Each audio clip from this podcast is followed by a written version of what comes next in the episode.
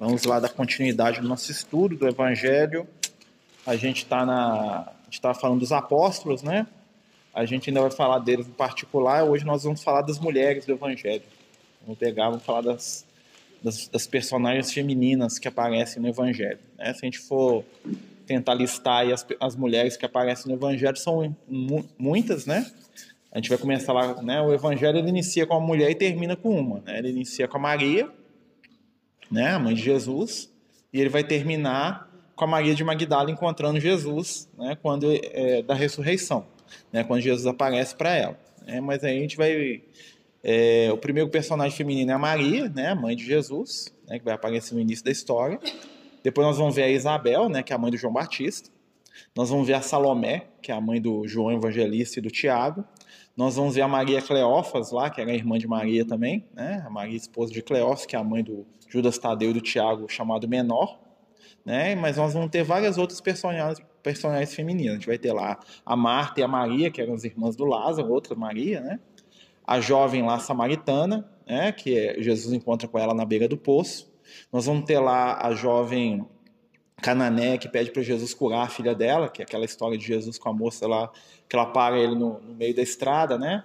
E aí ela, ela pede para Jesus é, ter piedade dela, e Jesus fala com ela que os, normalmente é, os judeus falavam para o estrangeiro que não era digno tirar comida da boca do filho para dar para os cães, né? Porque os judeus não conversavam com o estrangeiro. Como ela era cananeia, né? Jesus trata ela, vamos dizer assim, entre parênteses, como um judeu normal trataria para ter uma uma resposta dela, que ela fala para ele que até da até os cachorrinhos comem do que sobra da mesa do, do, dos filhos, né? E aí Jesus cura ela, a filha dela. Temos lá a filha do Jairo, né? Temos lá a moça do fluxo de sangue também que passa na mesma história da filha do Jairo, né? Tem algumas questões interessantes. Temos Joana de Cusa, que é mais fam que é famosa por causa da Joana de Ângeles, né? Que é o mesmo espírito, né? E temos a mulher adúltera, que muitas vezes também é confundida com a, com a Maria de Magdala, que são casos diferentes, né? apesar que muita gente confunde as duas. Né? E o que, que acontece? Dentro do Evangelho, né, a gente tem que lembrar o seguinte: primeiro, que a, a gente vai ver Jesus lidando com a mulher o tempo todo. Né? Dentro da sociedade lá misógina e machista, que era a sociedade da época, né, as mulheres na, na época de Jesus elas não tinham direito a nada. Né? Então, assim, é, o trabalho que Jesus faz com a figura feminina ali no, no Antigo Testamento ali, que foi massacrado o tempo todo, depois com ele no Novo, né, vai ser uma espécie de revolução. Por quê? Porque Jesus, desde o início, né, como a gente falou, ele vai lidar com as mulheres e ele vai lidar com elas em função né, é, de proximidade, que era culturalmente pouco aceito. Né? Na, onde Jesus vivia, a Galiléia tinha uma certa facilidade assim, mas para nós hoje seria o nível mais absoluto e absurdo de machismo. Na Judéia, então, é uma situação que nem dá para a gente poder imaginar. Né? Então, assim, é, tudo de ruim no mundo era culpa das mulheres. Né? Então, assim, Jesus, o que, que vai acontecer? Né? Segundo a espiritualidade, assim como ele tinha um grupo de discípulos, ele vai ter um grupo de mulheres que vai acompanhar ele para todo lado, né? Que, que vão dar suporte para ele o tempo todo, né? Vamos destacar aí a, é, a Joana de Cusa, a Maria lá que era a tia dele, a Maria de Magdala, né? Que é o que é para mim é o personagem feminino principal do Evangelho, mais do que a Maria, mãe de Jesus, que Maria né, Maria a mãe, né, ela é já um espírito resolvido. Maria já não tinha nada a lidar ou a, a, vencer no plano físico. Né? A missão de Maria era muito específica ali, ela estava ali para dar suporte para Jesus, que era alguém que não precisava de suporte. Né? Ela foi ali a figura de Maria ali é para mostrar para a gente o ideal assim de evolução, né, materna. Mas Maria, do ponto de vista evangélico, assim, na, na questão do trabalho espiritual, ela colaborou muito pouco, né? Como um grande espírito que ela era, né, o maior ali da, daqueles que estavam ali, um dos maiores, ela, ela ficou meio apagada porque a função dela exigia isso. Né? Já a Maria de Magdala, né? porque ela tem esse nome, e vão lembrar o seguinte, quando ela, Maria de Magdala, porque ela era de uma cidade chamada Magdal, né? por isso que ela era Maria de Magdala, aí depois virou Maria Madalena, né? que é, eles fizeram a transformação, Maria Madalena, né? Madalena arrependida, né? né? Mas o nome certo é Maria de Magdala, né? Porque ela era conhecida pela cidade onde ela vivia, porque normalmente na época de Jesus as pessoas não tinham sobrenome, tá?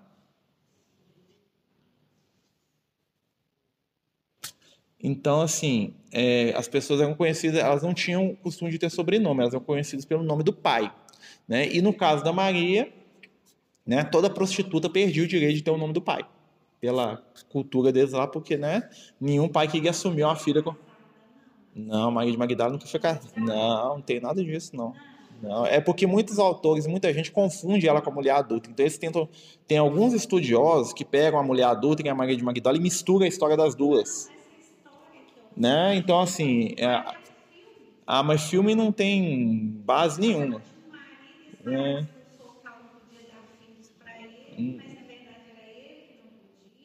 É, esses. Não. Se envolveu com os, guardas lá do, do, de Roma, né? E tudo, um deles. E aí depois ela foi embora para a cidade, porque ela ficou grávida desse guarda. E ele, ela pegou e Norma... coisa não, normalmente o filme é feito. Não, filme, a gente não pode levar filme a sério como fonte de estudo, nem filme, nem novela, nem nada, porque normalmente o filme o que, que eles fazem? Como a informação é muito pouca, o roteirista do filme cria um monte de trama em cima daquilo. Né? Então, assim, 90% do que sai em filme é coisa que não aconteceu, que foi inventada, que eles colocaram para dar uma pimenta à história. Então, assim, é ficção, né? Então, assim, o que tem da Maria de Magdala mesmo, assim, tem um livro da, do, do Divaldo que fala dela, que é o Primícias do Reino, e tem um livro do Chico, que é o Boa Nova, que fala, né, do encontro dela com Jesus, né, de um dos encontros dela com Jesus, né. Tem um livro dela também, é, que fala da, que conta a vida dela, antigo, fininho, assim, da doutrina espírita. Eu esqueci o nome do autor, tem lá na União Espírita Mineira, que fala mesmo da, da questão da condição dela. A questão é o seguinte: como Maria de Magdala é um personagem muito é, polêmico, o pessoal né, tentou afastar ela da história. Por quê? Porque a Maria de Magdala cria polêmica na, na questão de Jesus positivamente e negativamente, né? A ponto de tem gente que acha que ela era casada com Jesus, né? E tem gente que acha que ela era só é, alguém que foi maltratada pela história, né? injustiçada social, né? Então assim, é duas visões extremistas dela. Na verdade, o que os amigos espirituais contam dela é que ela era realmente uma jovem que ela foi prostituída pela própria mãe. Né? Porque o que, que acontece? Na época, as mulheres viúvas não tinham condição, ou elas iam ser prostitutas ou elas iam para o templo. E para o templo, né, o que, que acontecia? Elas iam ser prostitutas do sacerdote. Né? Lembra de Jesus? Jesus tinha uma crítica muito forte disso, quando ele fala assim: ah, de vós, é, que, é, escribas e fariseus, que devorais as casas das viúvas a pretexto de longas orações. O que, que aconteceu? O sacerdote lá, o doutor da lei, ia para casa da viúva lá, aproveitar da moça, né? Quando era jovem, a pretexto de estar tá indo lá orar com ela, aquelas coisas todas, estava lá abusar da moça, que era uma prática comum e o templo sustentava essas mulheres, né? Que era uma condição de vida muito inferiorizada. Então, quando eles criticavam Jesus por causa da, da proximidade dele com as mulheres, ele jogava isso na cara deles. Falava assim, eu sei muito bem o que vocês fazem lá com as mulheres, né? Então a Maria de Magdala, a mãe dela, escolheu não entrar para a questão do, do, templo. Né? Ela foi para a prostituição aberta mesmo. Né? E, e, Mas a história dela é muito interessante também. Né? A gente vai entrar nela também, mas a gente, senão a gente só generaliza uma. Né? Mas assim, o que, que acontece? Na Bíblia, a figura feminina vai representar o sentimento. Né? Se a gente for lembrar que a gente tem as três revelações, né? então a primeira revelação é, é sobre o instinto, a segunda revelação é sobre o sentimento e a terceira revelação é sobre a razão. Então nós temos lá ó, a serpente, a mulher e o homem, né, que são os símbolos, né? Adão, Eva e a serpente. A lei de Moisés, para que, que ela veio? A lei de Moisés ela veio para ensinar a gente a controlar os instintos. Por isso que a lei de Moisés é proibitiva. É, a lei de Moisés fala assim: ó, não faz isso, não faz aquilo, não faz aquilo outro. Porque pelo instinto a gente faz tudo. Né? Porque o instinto está ali para saciar o nosso desejo e para resolver a nossa vontade. Então Moisés trabalhou instinto. Por isso que ele proíbe tanto. Quando Jesus veio na Terra, o que, que acontece? Jesus veio trabalhar o quê? O nosso sentimento. Ele veio trabalhar a lei do amor. Por isso que o Evangelho está tão cheio de, de é, situações de Jesus interagindo com as mulheres. Né? Vocês vão notar que lá no, no Evangelho, as mulheres representam sentimentos. Você vai ver que lá, toda vez que Jesus é, interage com, com alguma mulher, tem duas situações que a gente pode olhar quando a gente vai estudar o Evangelho. Primeiro, se a mulher tem nome ou não. Vocês vão notar que algumas das mulheres têm nome, outras das mulheres não têm nome. Né? Por quê? Quando Jesus interage com alguém que tem nome, ele está interagindo com um personagem ali, né, que foi, vamos dizer assim, que teve uma ligação profunda com ele na vida. Quando Jesus interage com alguém que não tem nome, é porque aquilo que está acontecendo com aquela pessoa é um exemplo da, do que acontece no geral. Você vai ver lá, ó, Jesus interage com a Maria, com várias Marias, né? Em hebraico quer dizer Miriam, né? E em hebraico, Miriam quer dizer pomba. É, pomba. Né? É, e aí o que, que acontece? É, é, ele interage com a Maria, com as Marias, né? Tirando as Marias, ele interage lá com a Salomé, né, que é a mãe do João, e depois ele interage com as mulheres sem nome, que é o que? A mulher que tem o fluxo de sangue, a filha de Jairo, né, que são, são mulheres com adjetivos. Olha só que interessante, né?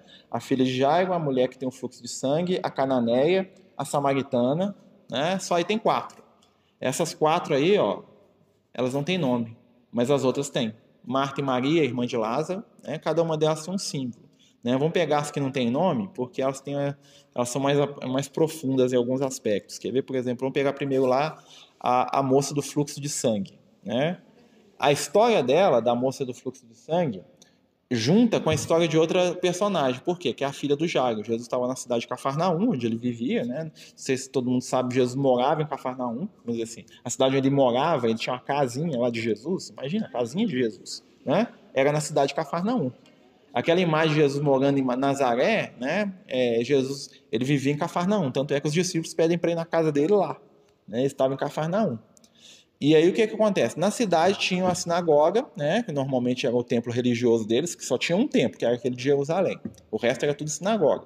E o rabino da cidade, né, era amigo de Jesus, né, um dos poucos que não brigavam com ele.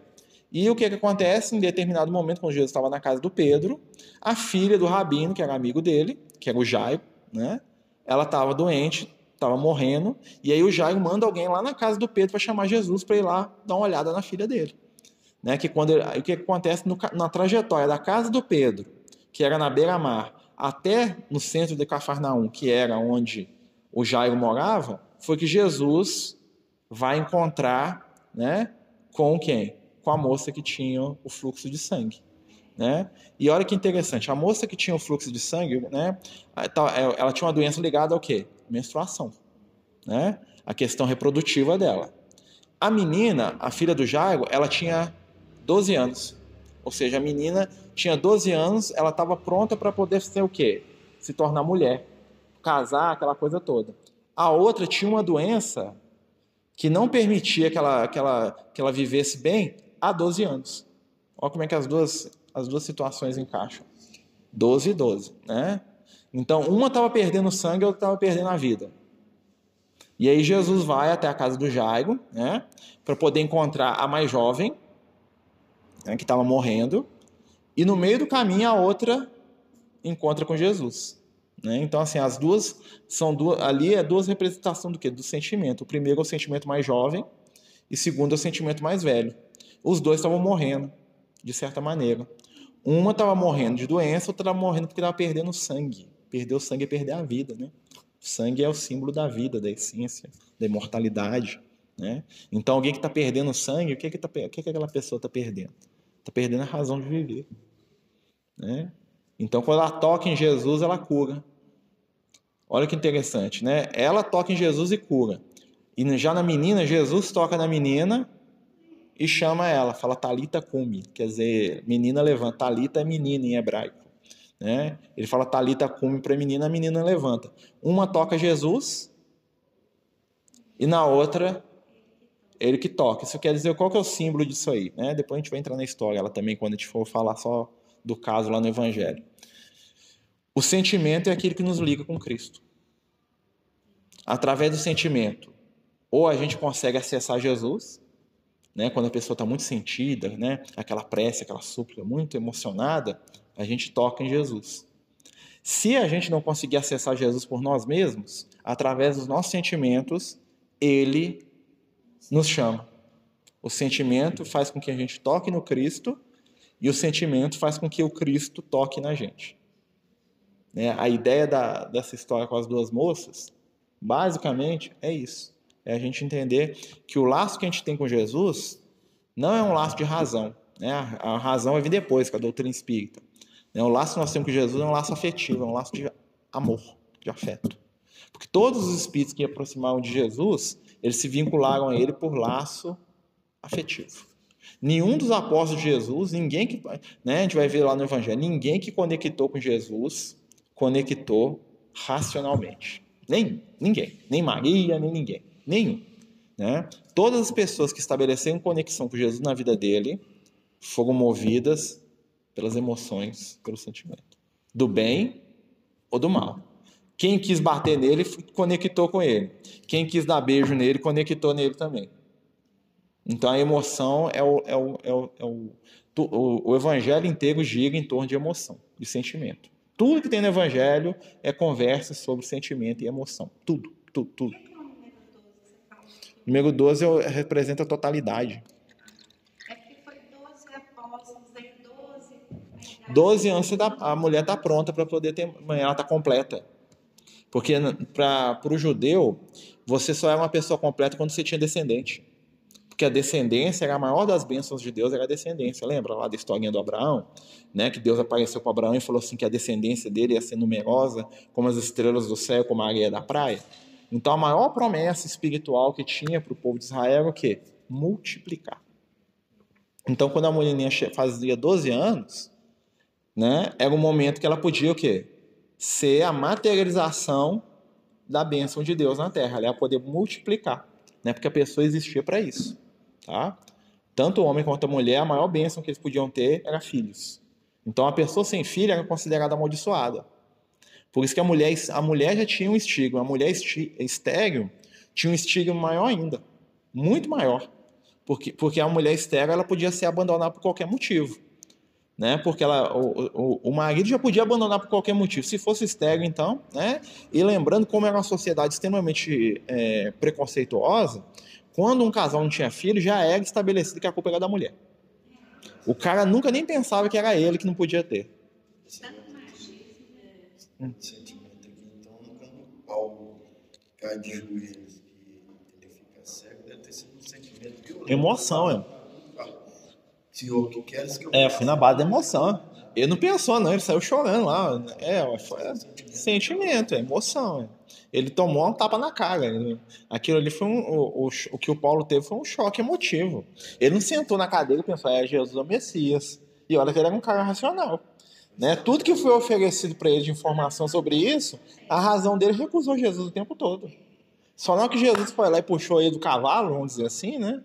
E que ele se viu no chão diante de Jesus, que aí, aí emocionalmente Jesus tocou nele. Tanto é que fala que Jesus foi lá e tocou nele, né? Ou seja, tocou em vários aspectos, né? Então, para ele ser tocado por Jesus, teve que acontecer um monte de situações que emocionais, a morte da Abigail, a morte de Estevão. Ele não mais nada, falou, Senhor, que eu quero ser. Exatamente, ele entrou na sintonia porque foi uma sintonia emotiva, não foi racional. A razão veio depois, né? Porque naquele momento ali não tinha espírito na Terra preparado para receber Jesus racionalmente, né? O mesmo pode ter vários espíritos aceitaram Jesus de maneira mais fácil, mas foi uma, uma aceitação amorosa e sentiu a vibração dele. Depois que eles foram analisar, né? Você vê que o próprio Estevão é um espírito apaixonado. Falou, cadê o Messias? Quero ver esse cara, né? É uma energia diferente, mas aí o que que acontece, né? E, e, e aí a, a mulher, nesse sentido, ela representava o quê? Aquela que trazia a vida sentimento, né? E aí o que acontece? Aí nós vamos ver que, real, que, que, ali nós temos alguns, alguns personagens que são muito interessantes que passam desapercebidos. O primeiro deles, né, a gente falando das mulheres, é o pai do João Batista, que é o Zacarias. Por quê? O Zacarias, né, ele, ele tinha uma mulher que era considerada na época idosa. Vamos lembrar que idosa, para uma mulher de 30 anos já era idosa, tá, gente? Tá? Naquela, na época de Jesus, né? Um cara. Olha, se a moça com 12 anos já era adulta para ter filho, então o que é idoso? Né? É, e ainda mais numa, num lugar que tinha uma taxa de, de, de, expectativa de vida. Uma pessoa chegar aos 40 anos de idade era um sonho. Né? Então, um ancião mesmo, uma pessoa de 70 anos de idade, o cara. Né? Que que é isso, né? Então, Kaká passando na rua lá, todo mundo ia falando, ó, oh, Kaká ali, ó. As, Não, cabelo branco, né? Cabelo branco é um digo de honra. O cara tinha cabelo branco, ele abri... todo mundo abria o caminho para ele. É um, é um venerável, né? Tanto é que a palavra ancião vem de venerável, né? De antigo, né? E aí o que acontece? O Zacarias estava casado com uma companheira que não tinha filhos. Então a gente vai ver que ali tinha um laço de afé de verdade. Por quê? Porque com certeza, até no meio, ele era da classe dos sacerdotes, né? ele era um levita, né? da família, de, da tribo de Levi, ele devia ser muito pressionado por causa disso, porque ele era um cara amaldiçoado, ele não tinha filho. Ele ficou com ela, ele, ele ficou com ela até que veio o João Batista. Né? Por isso que o João Batista veio como uma bênção. Ela já era mais velha. Mais velha, eu, né, segundo, mais velha devia ter uns 30 anos de idade comparada com Maria, que tinha 13, então ela já era bem velha, né? Dava pra ser a, ela tinha dava pra ser a avó já. É, naquela época, uma mulher de 30 anos já tinha neto. Bobear já tinha neto adulto, já quase. Né? Então, né? então a pessoa via três, quatro gerações da, da, própria família ali, né? Tinha que ter, né?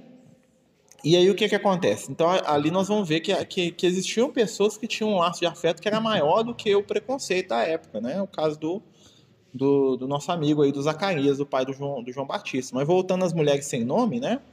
Então assim, a gente vai ver lá que Jesus vai curar a menina. E você vai ver que a menina, o que, que ela está fazendo? Quando Jesus chega lá, todo mundo acha que a menina está morta. E Jesus fala assim, não, a menina está viva. Né? E o que, que, ela, o que, que a menina está fazendo? Ela está deitada. Jesus faz com que ela levante. Quando ele faz a menina levantar, o que, que acontece? Ele está trazendo de volta a capacidade de quê? De viver. Tá? A menina que levanta. É um símbolo. Aconteceu a história, só que tem um símbolo. Por isso que o nome da menina não ficou. Quando o símbolo é mais importante do que o indivíduo, fica só a, a, o símbolo. O nome da pessoa não é tão valorizado, né? Porque também a menina não foi um personagem depois apareceu de novo né? E aí tem a outra, a, a samaritana, é, é a menina que levanta o que? Ela está preparada para gerar filhos.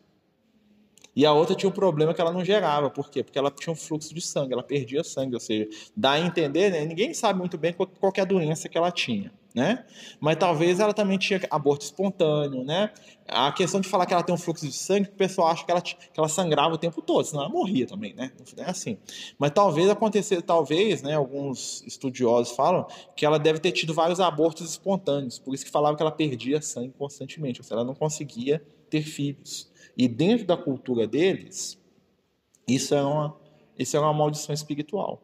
Mas essa moça aí, que tem um fluxo de sangue, é, ela dá a entender também que ela não era judia. Por quê? Por meio porque ela fala que ela gastou todo o dinheiro dela com médico. Né? E as mulheres de Israel não tinham dinheiro. Elas não podiam ter esse dinheiro. Né? Então talvez ela fosse aquilo que o pessoal chama de prosélito. O que é, o prosélito? Prosélito é uma pessoa que acreditava no, na, na, religião dos judeus sem ser judeu. Por exemplo, se eu, eu aqui, a gente conversa, vamos virar tudo judeu, vamos acreditar no judaísmo aqui agora. Né?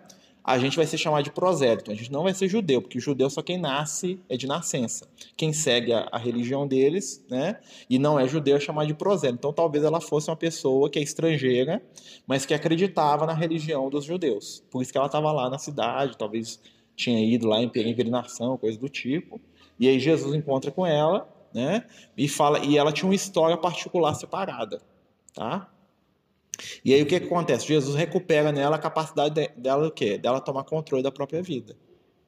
Mas, mas ela é um caso interessante por quê? Porque quem curou não foi Jesus, foi ela.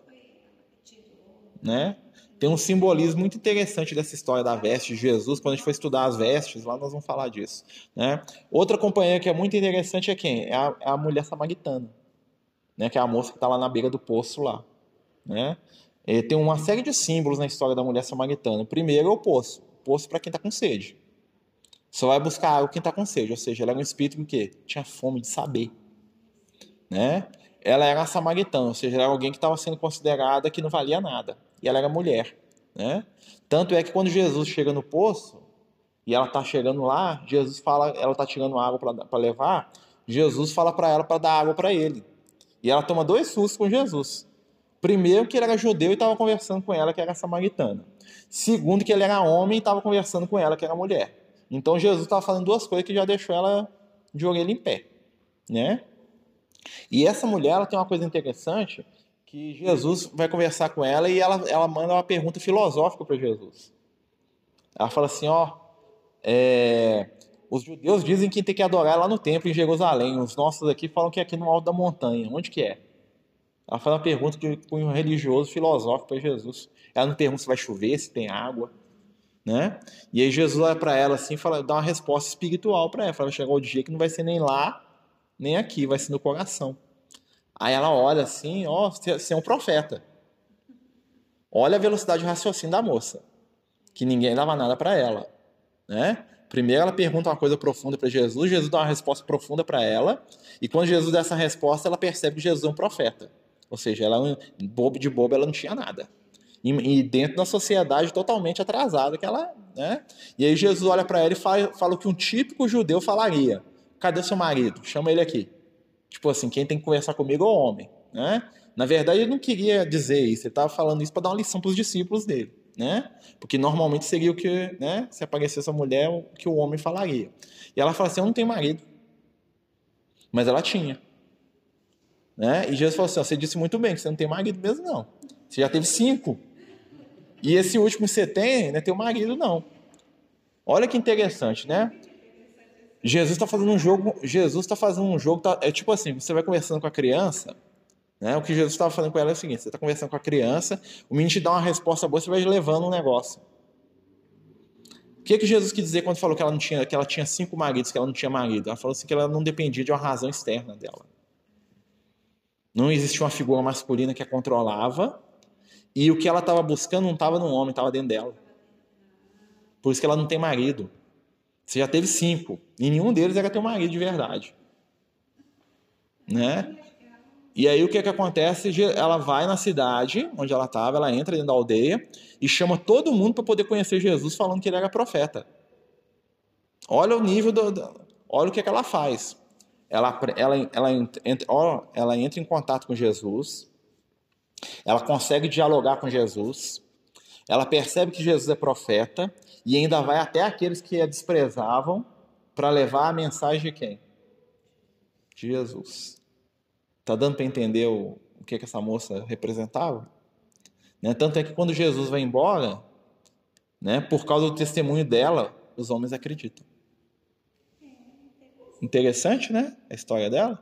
Ninguém dá nada para ela, é só a moça que está carregando água lá e que Jesus fala que né, tinha um monte de namorado de marido. Parece que é um espírito inferior aí qualquer, né?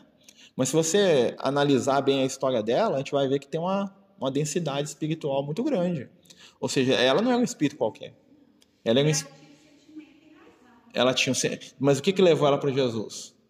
Sentimento, né? E a curiosidade, né? Porque Jesus jogou, vamos dizer assim, a isca para ela, ela pegou, né? É uma coisa interessante que ela tá lá na beira do poço e Jesus promete ela a água que ela não vai ter mais sede. Qual que é a água que não tem mais sede? O conhecimento. Conhecimento. Né? Aí você pensa o seguinte: imagina como é que está essa moça hoje. No plano espiritual. Deve ser daqueles espíritos lá que governam aí. Ah, imagina. É a moça da beira d'água lá de Jesus lá. O que, que é aquilo ali? É o sol? Nenhuma. Com certeza. Ela, e ela, para ela estar tá lá e para esperar Jesus, aí tem que ver toda a história da vida dela. Né? Segundo os amigos espirituais, ela passou por dificuldade a vida inteira, sempre esperando alguém que fosse responder as perguntas dela. E quando Jesus chegou, Jesus respondeu. Né? Então, assim, olha só como é que é. E é um personagem que é quase jogado ali de, de escanteio ali no Evangelho, ali, ninguém dá muita ideia, né? Por quê? Por, é, porque o que, acontece? Quando a gente estuda o Evangelho, a gente tem que lembrar que o Evangelho foi escrito por homens. Né? Os discípulos eram homens, né? E a gente vai ver isso lá no Paulo Estevão, né? Quando fala, e também quando fala lá no, no Boa da história da Maria de Magdala. Né? Porque os apóstolos de Jesus, eles não, assim, eles andavam com Jesus, mas eles não tinham a facilidade de lidar com as mulheres que Jesus tinha. Né? Tanto é que quando Jesus morre, eles não chegam para lá na Maria de Magdala, tá lá no Boa Nova, né? Ela tenta ficar com Pedro, depois ela tenta ir atrás né, dos outros, os discípulos, o que, que eles fazem? Eles dão, tipo assim, porque uma mulher no grupo não pegava bem dentro da sociedade, ainda mais uma ex-prostituta, né, que não existia na época, né, para eles, eles Eles ficavam meio. Eles já ficavam de pé, de orelha em pé porque os outros ficavam vendo Jesus conversando com um monte de mulher, né? Então aquilo pegava mal para Jesus, vamos dizer assim. Mas como Jesus estava nem aí, né? Opinião dos outros para Jesus e nada é a mesma coisa, o que importa né, o que ele tinha que fazer, né? Só que nem todo mundo dá, conta de ser igual a Jesus, né? Poucos, aliás, né? De não ligar para a opinião alheia. Então, quando Jesus desencarnou, o que, que aconteceu? As mulheres saíram do foco. Você vai ver que na casa do caminho quase não tem. Infelizmente, só as filhas lá do, do Felipe, que ficavam porque era a filha dele. Né? Então, assim, as mulheres que ficaram lá estavam debaixo da autoridade de algum homem. Infelizmente. Né? Porque depois elas, tiveram que dispersar. Né? A própria Joana de Cusa, né? a, própria, é, a própria Maria. Você vai ver que Maria vai aparecer muito pouco. Né? O, João vai, né? o João aparece várias vezes, a Maria não aparece. Né? E o que, que acontece? O, o, o, grupo de, de mulheres que andava com Jesus era um grupo muito mais fiel. A gente vai ver que elas estavam lá até na hora da morte dele, estavam lá no pé da cruz, eram as mulheres. Né, que estavam lá sintonizadas com Jesus, estavam lá trabalhando, né, dando suporte para ele do jeito que elas davam conta, nem que seja para chorar lá no pé da cruz, mas elas estavam lá, né? E aí o que e, e, além dessas mulheres vieram outras depois, né? Depois na segunda parte lá no Atos Apóstolos vão vir lá a Maria Marcos, apesar que ela conheceu Jesus, né? Que a Maria Marcos era a mãe do evangelista Marcos. Para quem não sabe, ela era dona do lugar onde foi feita a última ceia de Jesus, o cenáculo. Tá? O cenáculo, o que, que era? O cenáculo normalmente era o segundo andar da casa dos judeus ricos. Tá? Quando era muito pobre, era tipo uma, um, um, um, telhado que ficava em aberto e eles dormiam nesse telhado quando fazia calor. Normalmente fazia, o clima lá era muito extremo, né? Quando fazia frio era de congelar e quando fazia calor era para derreter, né? Então, normalmente, a, a, as case, os casebres e tal tinham um segundo andar onde o pessoal dormia céu aberto. Os ricos tinham um segundo andar mesmo, construído, fechado, né, com ventilação, trem mais chique, né? Que era chamado de cenáculo. Foi onde Jesus fez a ceia, foi na casa dessa, dessa moça, da Maria, mas chamava Maria Marcos. Marcos era o sobrenome do, do da família, né? tanto é que o, o evangelista chamava João Marcos. Para não confundir com o outro João evangelista, né? Aí eles deixaram só o Marcos de, na Bíblia só aparece o Marcos e depois refere a ele como João Marcos, sem ser no Evangelho, né? Ela era também seguidora de Jesus e, aliás, era entusiasta, né? Tanto é que ela, no livro Paulo Estevão, vocês vão ver que ela pega o filho dela e fala para o Paulo levar, né? Não, ele vai ser cristão aqui, ó, leva ele para pregar, né? Ele vai dar conta, né? Ela tinha um entusiasmo muito grande. Depois vão aparecer outras personagens femininas. Tem lá a Priscila, lá, que é a esposa do Áquila, que era amiga do Paulo. Tem a Abigail, né? Tem a Lídia, tem, tem, tem vários, várias mulheres que vão aparecer depois lá no Evangelho que vão ajudar muito lá na, na causa. Tem as mães lá, tem a mãe e a avó do, do Timóteo lá, Eunice e a Lloyd, a, a mãe e a avó do Timóteo, vão aparecer depois. A gente vai entrar nelas. Mas vocês vão ver que essas, as mulheres que apareceram depois eram todas estrangeiras. Vocês podem notar. Depois, por quê? Porque quando expandiu, né?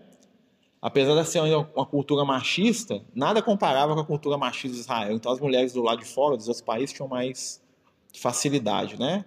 Então, tinham mais liberdade do que as judias. As judias passavam uma, um, um, perrengue mesmo, a situação era muito complicada, né? E Jesus tentou aliviar essa situação, que trazendo elas para perto deles. Quando Jesus desencarnou, o que aconteceu? Os próprios apóstolos afastaram as mulheres né? Infelizmente, eles, eles, eles escreveram. Afastar o sentimento. E quando você afasta o sentimento, o que, que acontece? Você perde sentido. Né? Aí criou-se o quê? Aquilo que era uma fé viva virou uma fé morta. Que foi o que deu origem para a Igreja Católica, aquelas coisas todas lá. Né?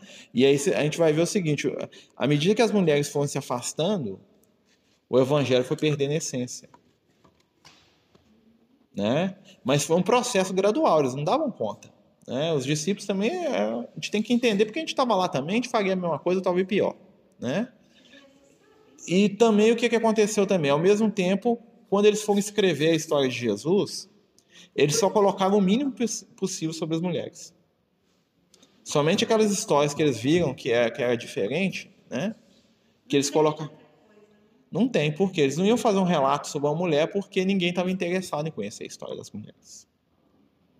Né? Então, agora que a espiritualidade está começando a trazer mais informação, depois do Chico aí que trouxe né, nos livros e tal, que a gente está conhecendo a história de alguns espíritos aí femininos que conviveram com Jesus. Tem.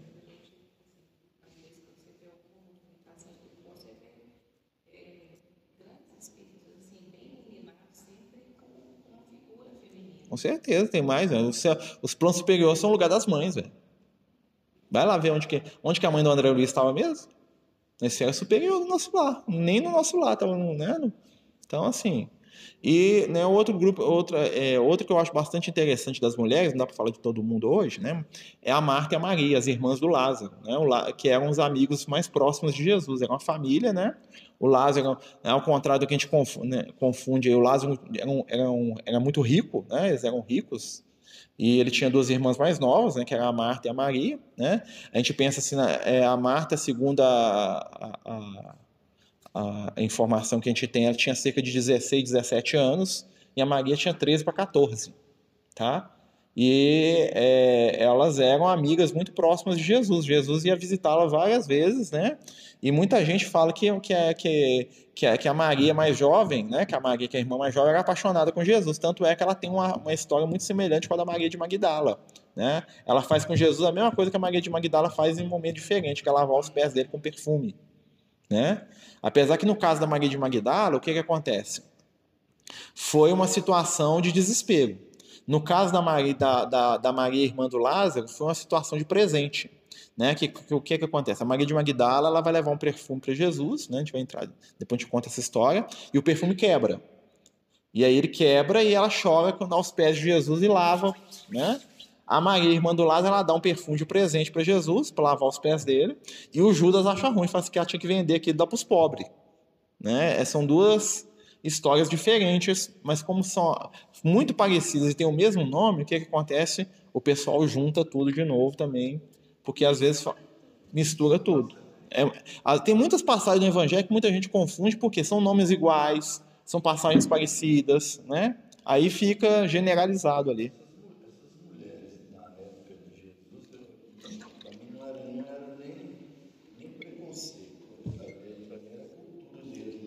É, cultura. Né? Essas mulheres, em relação com Jesus, com dentro de casa, elas eram, será que elas eram normais, com o irmão, e fora tinha que ser diferente? Como que é? Ó, o que acontece? Você imagina o seguinte, as irmãs do Lázaro tinham, como toda cultura, gente, tem duas coisas, né? Uma coisa é o que você cobra do pobre, outra coisa é você cobra do rico, né? Então, por exemplo, um doutor da lei que fosse visitar a casa do Lázaro, né? Ele podia até torcer o nariz para a irmã dele estar tá conversando com o Lázaro lá na frente dele, com a Maria, né? Mas ele não ia falar igual ele ia falar para um pobre. Você acha que ele ia falar para o cara rico, igual o Lázaro, lá para mandar a irmã dele calar a boca, coisa do tipo, ele vendo que o Lázaro não aceitava muitas ideias? Né? Então, assim, como tudo que existia, né, a, a posição social da pessoa fazia que algumas portas, não muitas, não quer dizer que a Marta sentava na mesa com eles, isso aí não acontecia.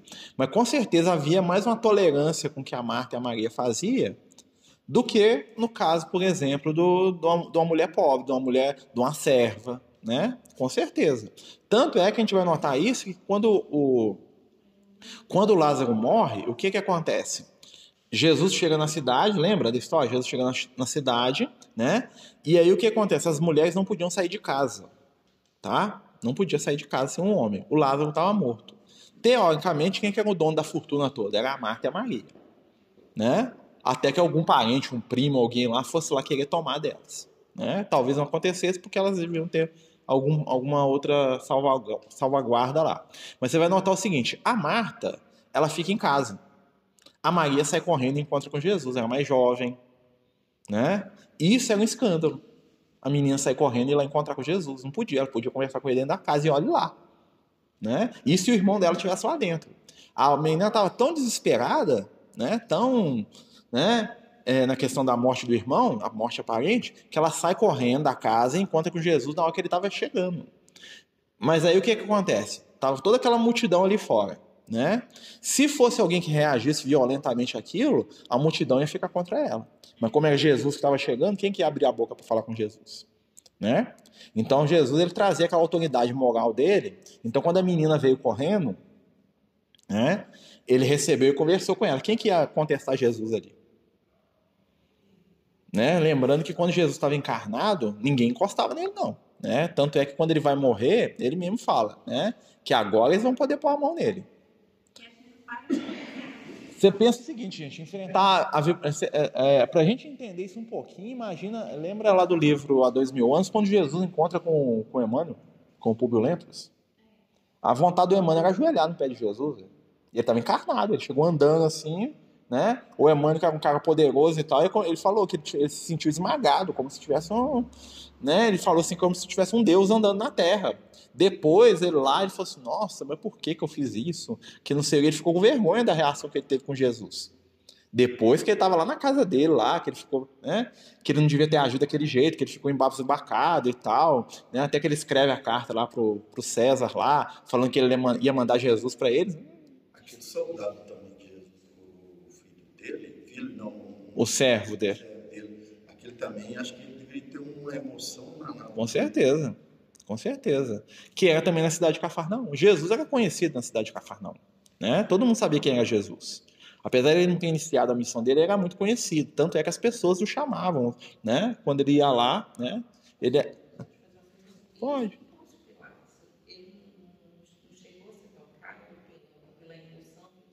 Quando Jesus, quando Jesus estava para desencarnar, vamos dizer que ele meio desligou essa energia.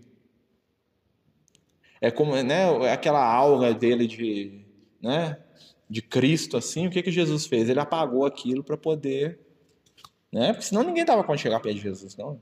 Isso se assemelha a gente momentos de, de alegria e de tristeza. É, pode ser. Eu penso muito nos livros quando o quando vem um speed de luz e até nos livros do André Luiz tem isso, que eles descem em determinadas zonas e eles apagam a própria luz. E aí eles ficam igual a todo mundo. Foi isso que aconteceu com Jesus. Né? Normalmente ele estava com a energia dele que era natural dele, né? Por mais que as pessoas detestassem ele, né? Ele também, senão o que, que acontece? Jesus se, se impusesse às pessoas, ele ia estar tá constrangendo a gente. Né? Claro que ele não, claro que ele tinha uma vibração característica dele, mas no momento lá do, né, da noite lá do desencarne deles, né, desde que eles prenderam ele até, ele mesmo fala que agora é o momento das trevas. Né? Ou seja, porque o que, que acontece? Quando Jesus ia desencarnar, quando ele, Jesus se entrega, naquele momento ali que Jesus vai se entregar, que ele está lá no Monte do, das Oliveiras ali, que Jesus podia ter desencarnado ali. Era para ele ter voltado para o plano espiritual. Mas aí o que, que ele fez? Ele falou: não, vou aproveitar que meu corpo ainda dá conta de ficar umas horas vivos, vou usar meu corpo para poder passar por uma experiência de morte, é, vamos dizer assim, categórica para poder fixar no pessoal a ideia da, da, da, vida depois da morte. Jesus aproveitou até o último momento do corpo dele. Né? Então Jesus não sofreu nada. Jesus podia ter ido embora e falou: Não, eu tenho aqui 24 horas de corpo ainda, então vou aproveitar esse negócio aqui. Deixa eles fazerem o que eles quiserem com esse corpo aqui, vai, vai acabar mesmo. Né? O, o, os amigos espirituais falam o seguinte: que Jesus ele já tinha, vamos dizer assim, o organismo dele tinha data de validade. Porque segurar um espírito do nível dele dentro de um corpo físico era uma, né? Tanto é que depois que Jesus morre, o corpo dele desmancha. Né? O corpo dele desaparece em luz. Por quê? Porque a energia do negócio. Né? Se Jesus não tivesse morrido na cruz, ele ia dar um tchauzinho para os discípulos virou luz. Só que aí ele falou assim: não, vou segurar aqui, deixa eles fazerem comigo o que eu quiser, né? Vou passar por uma experiência de morte pública para todo mundo ver que eu morri mesmo, para depois, quando eu voltar, eles terem a certeza que, que não é truque, que não é Entendeu? Era essa a ideia de Jesus. Né? A morte dele não teve um, esse sacrifício assim que a gente pensa assim, né, sofrido, aquela coisa toda, não. Foi uma coisa bem, né? Claro que ele sentiu dor, né, gente? Porque ele tinha, né? Ele tinha sistema nervoso, né? Mas só que ele já tinha uma visão acima da média. Nós não damos conta de planejar um trem desse, não, né? né? Mas se a gente for imaginar que em determinado nível evolutivo alguns espíritos reencarnam, às vezes para passar por uma condição de doença ou de limitação, né? E depois eles, é, sabendo disso, para poder ajudar alguém, né? Jesus fez isso num nível maior. Né? E às vezes tem casos até que é mais do que Jesus fez, porque na verdade ele passou por um sofrimento que durou ali. Ele foi preso, devia ser uma. Que hora? Vamos fazer as contas aqui, ó. Ele foi preso e foi de madrugada, devia ser umas duas horas da manhã. Três horas da tarde ele estava morto. Ele morreu, ele morreu às três da tarde. Ele não passou 24 horas, ele passou 12 horas direito. Passou 13 horas. Nesse sofrimento, vamos dizer assim. É muita coisa, 13 horas, né?